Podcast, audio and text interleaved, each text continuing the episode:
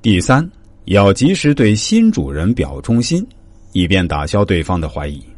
话说，石敬瑭当上皇帝的第一件大事就是实现对耶律德光许下的诺言，否则王朝就有倾覆的危险。尤其是自称儿皇帝，上尊号给契丹皇帝，实在是一个说不出口的事情。写这道诏书的官吏，当时是色变首战，乃至于气如雨下，可见这是一个奇耻大辱啊！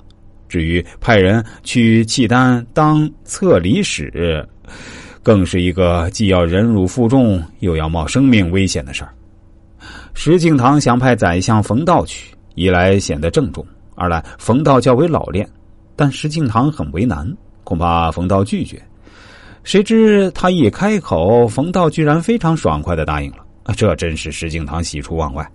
其实，石敬瑭太小看冯道的厚黑绝学了。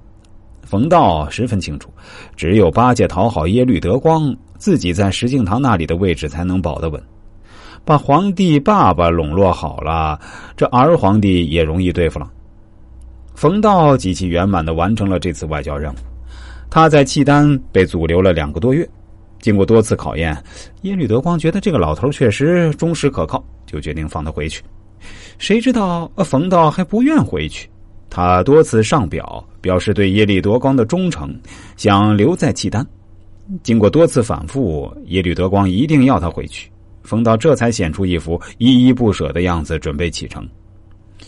一个月以后，冯道才上路，在路上又走走停停，走了两个多月，才出了契丹的国境。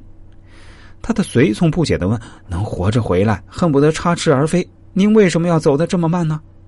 冯道说：“一旦走得快，就显出逃跑的样子。”即使走得再快，契丹的快马也能追上，那有什么用呢？反而不如慢慢走，这也显示了他的厚黑本色。这趟差事圆满办成，冯道可真的风光了，连石敬瑭都得巴结他，看他的脸色行事。石敬瑭让冯道手掌兵权，事无巨细，悉以纳之。不久又加封冯道为鲁国公。石敬瑭的后晋政权只维持了十年多一点儿就完蛋了。后晋开运三年，耶律德光率三十万军队南下，冯道大概觉得契丹人可以坐稳中原江山了吧，就主动来投靠耶律德光。冯道满以为耶律德光会热烈欢迎，没想到北方彝族不懂中原的人情世故，耶律德光一见冯道就指责他辅佐后晋的政策不对。这可把冯道吓坏了，但是精通后之道的他马上换了一副卑躬的脸，小声侍候。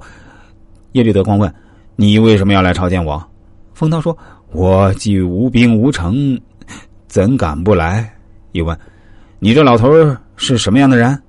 大约：“哎，是个又憨又傻、无德无才的糟老头。”冯道以老朋友的姿态装憨卖傻，卑辞以对。弄得耶律德光哭笑不得，也就没有为难他。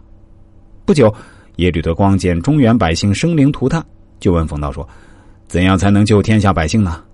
冯道见机会来了，就装出一副真诚的样子说：“这时候就是如来转世，也救不了此地的灾难，只有陛下才能救得。”